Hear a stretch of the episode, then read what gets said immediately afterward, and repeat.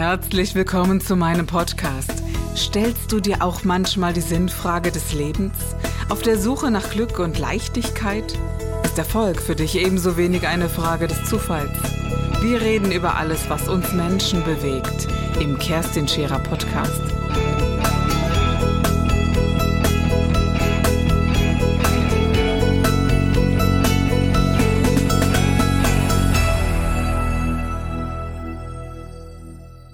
Gibt es das wirklich, den wirklich guten, vertrauensvollen Zahnarzt? Wie viele Menschen haben Angst, zum Zahnarzt zu gehen? Und wer geht schon wirklich, wirklich gerne dorthin? Und dennoch ist es ein unglaublich wesentlicher Teil in unserem Leben. Und wir sind so dankbar, wenn wir die Zähne nicht spüren, wenn man das sagen darf. Und dann gibt es tatsächlich ganz große Unterschiede zwischen Zahnärzten, die sagen, ich gehe den klassischen Weg oder, was viele bestimmt noch nicht gehört haben, es gibt eine energetische Zahnmedizin. Und auf diesem Weg wollen wir uns hier heute einfinden und sagen, ich habe einen ganz interessanten Gast eingeladen, der Zahnarzt ist, ein klassischer Zahnarzt mit neuen Wegen und neuen Möglichkeiten, dem ich äh, vertrauenswürdig äh, ja, mich äh, unterwerfe in der Position, die ja nun mal, wenn man das sagen darf, als Klient auch gegen... Zum Standard. Ja, ganz genau. Dr. Stefan Schwöbel, danke, dass du in unserer Sendung bist und uns berichten wirst und äh, Fragen äh, beantwortest, vor allen Dingen einer Frau beantwortest, die ähm, am allerliebsten bis zu dir äh, gar keine Kontakte zu Zahnärzten hat haben wollen, aber müssen. Ja, genau. Und äh, herzlich willkommen. Schön, dass du da bist. Kerstin, herzlichen Dank für die Einladung. Es freut mich sehr. Du bist ein klassischer Zahnmediziner. Wie bist ja. du zur Zahnmedizin gekommen? Wie kommt man auf die Idee, Zahnarzt zu werden? Das habe ich mich als erstes gefragt, wenn ich das so sagen darf. Ja? ja? Also wie, wie, wie kann man es mögen, im Mund der Menschen tätig zu sein, Stefan? Ganz spannende Frage. Ich habe den Umweg genommen. Ich war zuerst im Ausbildungsberuf Maschinenschlosser. Ich hatte ein Haus. Ähm, ist ja direkt nah dran am Zahn. Es ist ganz, ganz, ganz nah dran. Ich hatte meinen Hauptschulabschluss in der Tasche, hatte eine Ausbildung zum Maschinenschlosser begonnen, habe im Abend, in Abendrealschule meine, äh, den zweiten Bildungsweg dann aufgenommen, habe nach der Abendrealschule, nachdem ich dann sechs Jahre im Beruf war, das Abitur auf dem zweiten Bildungsweg nachgemacht und dann mit 24 Jahren das Studium begonnen. Das ist mein Weg, wie ich zur Zahnmedizin kam. Ähm, für mich ein klarer Weg, ein ganz deutlicher Weg, mhm. für viele andere vielleicht der etwas umständlicher. Ich möchte aber keine Sekunde meines Lebens missen, in der ich diese Erfahrung sammeln durfte, die mich im Zahnmedizinischen ganz, ganz weit gebracht hat. Ich habe mhm. sehr viele Sachen hinterfragt. Ich bin sicherlich nicht der einfache Zahnarzt, der alles so hinnimmt, wie es gerne präsentiert wird. Und das hat mich auch in meinen fast 20 Jahren Berufserfahrung des zahnmedizinischen Bereichs auch dahin gebracht, dass ich sehr vieles hinterfragt habe und jetzt da gelandet bin, wo ich neue Wege gehen darf. Mhm. Und das ist der Weg in die energetische Zahnmedizin. Was bedeutet das, energetische Zahnmedizin? Was verstehe ich darunter? Es, es, ist ein Begriff, der, der auch so noch, noch gar keine weite Verbreitung hat. Mhm. Also wir kennen viele Sachen, die sich halt im Bereich der ganzheitlichen Zahnmedizin befinden. Aber das Energetische befasst noch mehr oder schaut noch mehr in diese Bereiche, wo die Ursachen vieler Erkrankungen liegen. Mhm. Wenn wir das, ähm, das Studium der Mediziner betrachten, so, sei es Humanmediziner oder auch äh, Zahnmediziner, so wird sehr oft nur auf das reine Symptom geschaut. Mhm. Aber die Ursache, warum etwas, warum eine Erkrankung entsteht, das wird außen vor gelassen, das wird gänzlich ausgeblendet. Mhm. Und die Reaktionen darauf auch, oder? Also ähm, ich kenne das von Patienten, die ich sag mal, ganz starke Schulterschmerzen hatten zum Beispiel und plötzlich beim Zahnarzt äh, Eiterherde festgestellt wurden, ja, dass es sogar so weit gekommen ist, dass man diesen Zahn gezogen hat, um körperliche Schmerzfreiheit zu erlangen. Ja. Und das waren so die ersten Kontakte, wo ich überrascht war. Oder auch in der Osteopathieausbildung zu erleben, Zähne sind dynamisch. Man glaubt ja, ja immer, dass Zähne etwas ganz Festes sind, die wachsen, aber die bewegen sich. Ist das ja. richtig? Ja, ja. Wir, wenn wir einen Zahn betrachten, er hat so eine, eine ähnliche Architektur wie in einer Hängematte aufgehangen. Also es gibt kollagene Fasern, die im Zahnhalteapparat für die Beweglichkeit des Zahnes sorgen. Wäre der Zahn wirklich starr mit dem Knochen verbunden, wäre das für uns eine nicht tragbare Situation. Zähne müssen sich bewegen. Mhm. Zähne dürfen nicht starr sein. Und was bedeutet das, wenn man, und es gibt ja Menschen, die ganz feste auf ihr Gebiss beißen, wo sich die, die Zahnstellung etwas ändert. Was bedeutet das für den Zahn, aber auch für den restlichen Körper?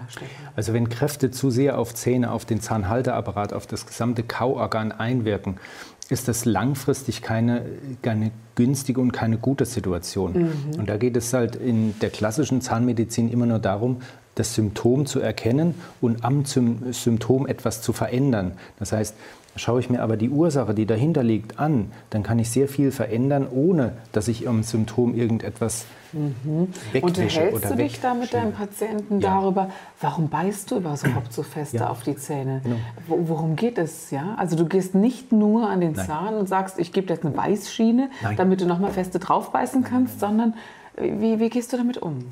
Ähm, viele Menschen sind, die, also wenn sie zu mir kommen, haben sie eh schon einen Weg hinter sich. Also mein Klientel fährt unendliche Strecken. Also das ist unglaublich, seit ich das kann begonnen habe. Kann ich nur bestätigen, ja. ja. genau, das kann ich nur bestätigen. Ähm, ich führe eine sehr, sehr ausführliche Anamnese. Also ich lasse mich wirklich auf die Patienten ein und schaue, was liegt dahinter. Und wenn wirklich jemand äußert, dass er in der Nacht ganz, ganz stark, ganz fest mit seinen Zähnen zubeißt, dann gibt es Gründe, die dazu führen. Und meistens, meistens sind es unverarbeitete Sachen, die vom Tag aufgestaut, die, die nicht abreagiert werden, in Anführungsstrichen. Und dann kommt ein normaler ähm, physiologischer Mechanismus zum Tragen, der die Kaumuskulatur als einzig willentliche Muskulatur während des Schlafes dann dazu bringt, diese Erregungspotenziale, die sich im Hirn angesammelt haben, abzuleiten. Mhm. Und das ist dann, wenn dieser Kaumuskel oder die Kaumuskulatur ganz stark die Zähne zueinander presst. Das führt ja dann dazu, dass man noch mehr kaut, interessanterweise. Ja. Also es ist dann irgendwann ein Automatismus, der bei vielen Menschen auch tagsüber stattfindet. Genau. Ja? Mhm. Und viele trainieren das dann unbewusst, indem sie halt noch Kaugummi kauen, weil sie denken, ja, es ist ja toll, es ist wunderbar. Und durch das Kaugummi kauen trainieren sie gerade diesen einen starken Muskel noch mehr. Das heißt, die Kraft, die dann in der Nacht angewendet wird. Der ja wird. überhaupt der stärkste Muskel genau. unseres Körpers ist. Ja, ja. Okay, genau. Mhm. Und das sind immense Schäden, die sich da entwickeln kann. Und da was, gibt was, es äh, äh, was können sich für Schäden entwickeln zum Beispiel? Also was, äh, wenn wir dem nachgehen, was kann passieren, wenn man dem nicht? Ich gebe ein kleines Beispiel, wo es für mich ganz, ganz gravierend war oder ganz gravierend zum Ausdruck kam.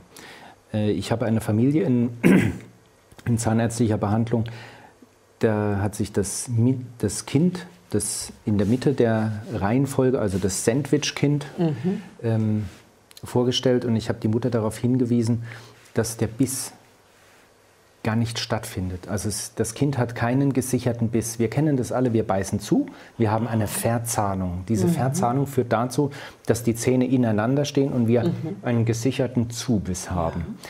Dieses Kind im Alter von, ich würde jetzt schätzen, acht, maximal neun Jahren, hat keinen gesicherten Biss. Die ganze Kaufläche ist glatt abradiert. Wenn es zubeißt, hat es immer wieder eine andere Position. Und es ist mir aufgefallen, ich habe die Mutter darauf angesprochen und gesagt, dass es sicherlich sinnvoll sei, einfach dahinter zu gucken, warum dieses Kind genau das hat, was es jetzt zeigt an Symptomen.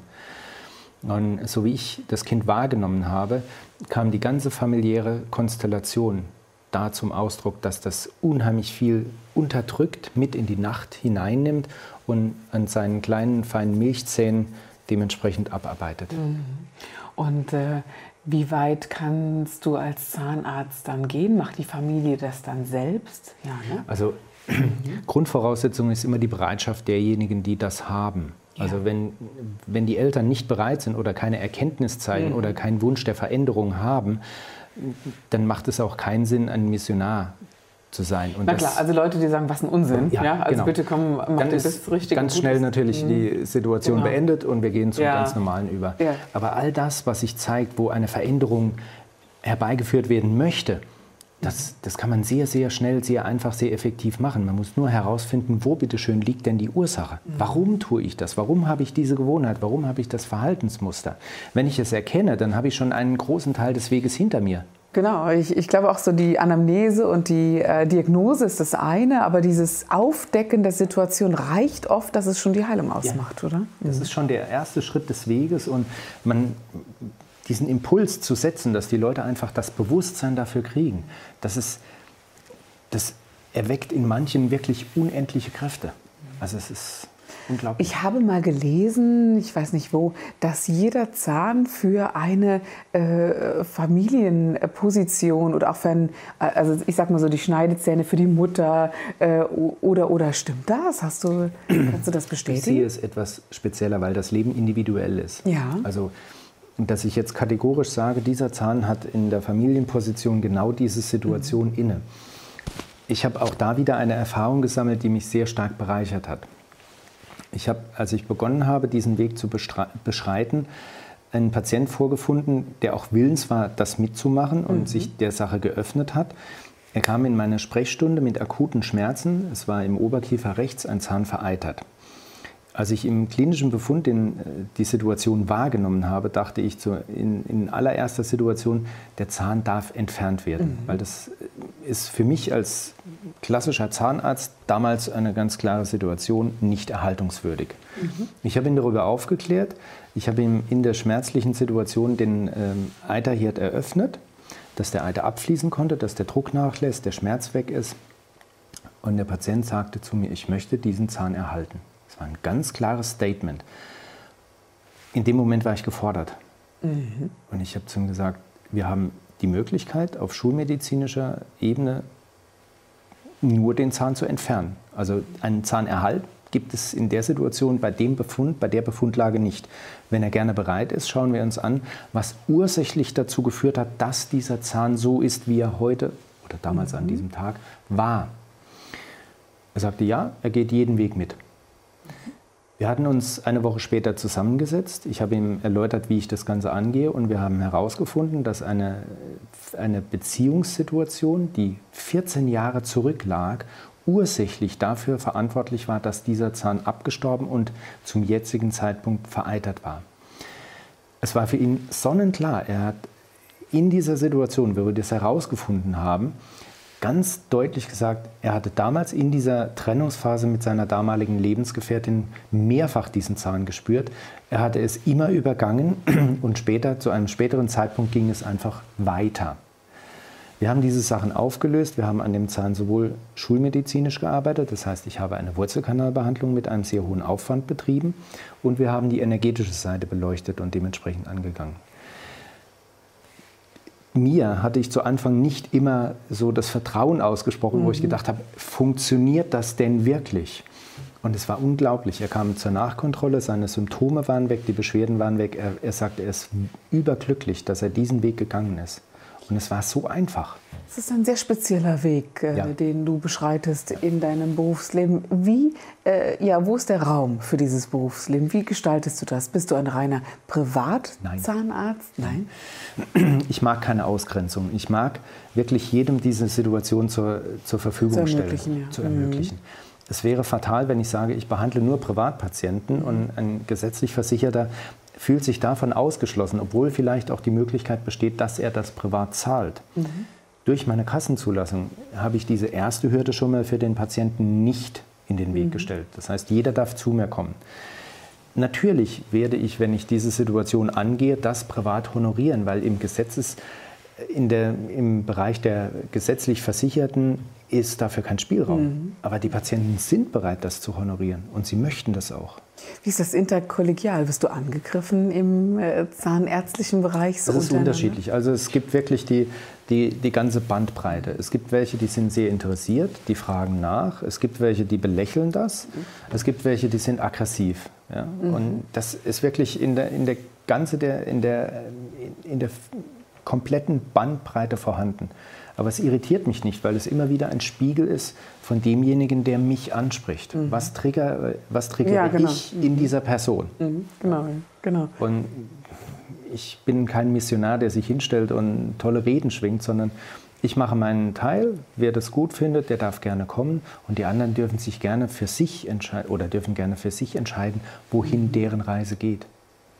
Und äh, das eröffnet doch einen Arbeitsbereich für dich, der, wenn ich das so sagen darf, sehr erfüllend ist, oder? Ja. Wie empfindest ja. du das? Ganz, ganz, ganz stark. Also ich merke, dass ich, mhm. ich kann halt viele praktische Beispiele aus meiner äh, täglichen Sprechstunde bringen. Mhm. Ich hatte vor kurzem eine, ich glaube, zwei- oder 83-jährige Patientin auf Behandlungsstuhl, die schon im Wartezimmer voller Angst war und meine Mitarbeiterin gefragt hat, bohrt er denn heute, was macht er denn ja, mit mir, ja, tut er ja. mir weh? Und sie waren ganz liebevoll, haben sie dann ins Behandlungszimmer mhm. geführt und sie war wirklich wie ein, ja, fast schon zusammengesunken im Stuhl. Ich habe sie ganz entspannt, ganz locker mit ihr geredet und habe sie gefragt, was ihr Anliegen denn sei. Und sie klagte halt über ihre Zähne und zeigte ein ganz schlechtes Bild von ihren Zähnen. Mhm. Dann habe ich sie gefragt, wie denn die Selbsteinschätzung von ihren Zähnen? Ja, ganz, ganz, ganz wüst. Ich habe sie dann gebeten, dass ich äh, mir jetzt ihren Mund anschauen darf. Habe dann gesehen, es war eine Stelle, die auffällig war, wo eine Karies dran war. Der Rest war schlicht und ergreifend dem Alter, dem Alter entsprechend Gemäß. sehr gut. Ja, wir haben eine Zahnreinigung Ach, empfohlen. Okay. Ja, und dann sagte ich zu ihr, dass das Selbstbild und das Fremdbild überhaupt nicht zueinander passt. Und habe sie dahin gebracht, dass ich ihr halt, also im Konkreten habe ich sie gefragt, wann sie zum letzten Mal ihren Zähnen gedankt hat. Und das hat sie so verblüfft. Und dann hat sie gesagt, äh, sie war perplex.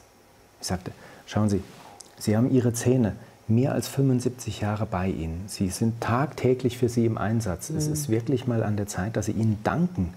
Viele Ihrer Altersgenossinnen und die kommen gar nicht in den Genuss, dass sie noch so viele genau. natürliche mhm. Zähne haben. Dann wäre es doch mal an der Zeit, dass sie einfach bei jedem Zähneputzen so ein kleines bisschen Dankbarkeit in ihre Zähne hineinbringen. Aber das ist für viele Menschen natürlich echt eine Geschichte, ne, Stefan? Ja. Ne? Zu sagen, äh, äh wieso Wieso soll ich denn meinen Zähnen danken? Wie soll ich denn? Ja, da.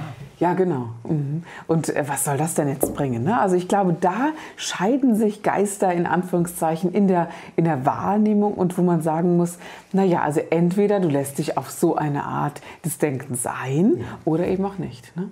Aber ich kann doch ganz klar, alles, was wir hier sehen, alles, was greifbar ist, mhm. war irgendwann ein Gedanke, mhm. selbst das Studio. Mhm. Ja? Und wenn ich mir dann den Weg zurück aufzeige, dann weiß ich, dass das, was jetzt Materie ist, war irgendwann ein Gedanke. Also wird es umgekehrt auch funktionieren. Wenn ich jetzt denke, wird es irgendwann Materie. Mhm. Warum darf ich nicht positiv, warum darf ich nicht gut über mich denken? Dann wird es gut. Mhm. Und wenn ich gute Gedanken in meine Zähne investiere, genau dann werde ich gute Zähne haben. Ja, weil haben. viele dann hingehen und sagen, ja, das kann man ja erzählen, aber komm, physikalisch ist das doch gar nicht nachgewiesen und das kann man doch gar nicht nach...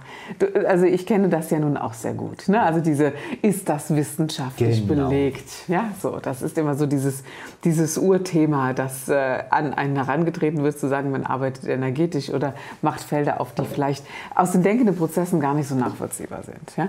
Äh, von dem hast du dich völlig frei gemacht. Du sagst, ich sage das, was ich denke und die, die etwas mit mir anfangen können, dürfen gerne kommen und die anderen bitte nicht. Da bist du frei, oder? Die anderen dürfen auch kommen.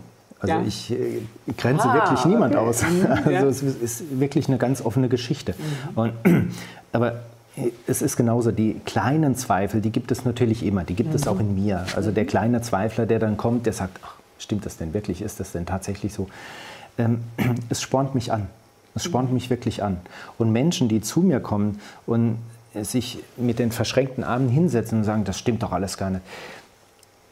Es reichen drei, vier kleine Fragen aus, um einfach diese Menschen auch mit einem Impuls zu versorgen, damit sie dann denkenderweise oder fühlenderweise auch mal in sich gehen und überlegen, hey, was hat er denn jetzt gesagt? Was mhm. macht das denn jetzt mit mir? Und es tut einiges. Es gibt ja so ganz brachiale Eingriffe in der Zahnmedizin, ja. wie diese, ähm, äh, also den Zahn zu entfernen ist das eine, aber ein Implantat einzusetzen das andere. Wie denkst du darüber, über Implantate? Also ich selbst habe implantiert. Ich kann es, ich mache es nicht mehr, weil die Erfahrung ein ganz wesentlicher Punkt daran ist. Das heißt, wer viel implantiert hat, viel Erfahrung, kann viele Komplikationen besser handeln und mhm. Komplikationen treten auf. Das ist normal. Mhm. Aber es ist so, wenn die gut gehandelt sind, ist das in in dem Gesamtpaket sehr, sehr gut vertretbar. Ja? Wie können denn Menschen, die uns jetzt so zuhören, also ich weiß, dass Implantologie wirklich ein Riesenthema für viele Menschen ja. ist. Und es ist eine tolle Variante, ja, glaube ich, zu sagen, ich habe Zähne verloren und ich muss mich nicht mit äh, irgendwas äh, drum kümmern, sondern es ist einfach fix und es sieht wieder gut aus. Ja? Wie kann ich denn die Qualität von der Quantität unterscheiden als Laie?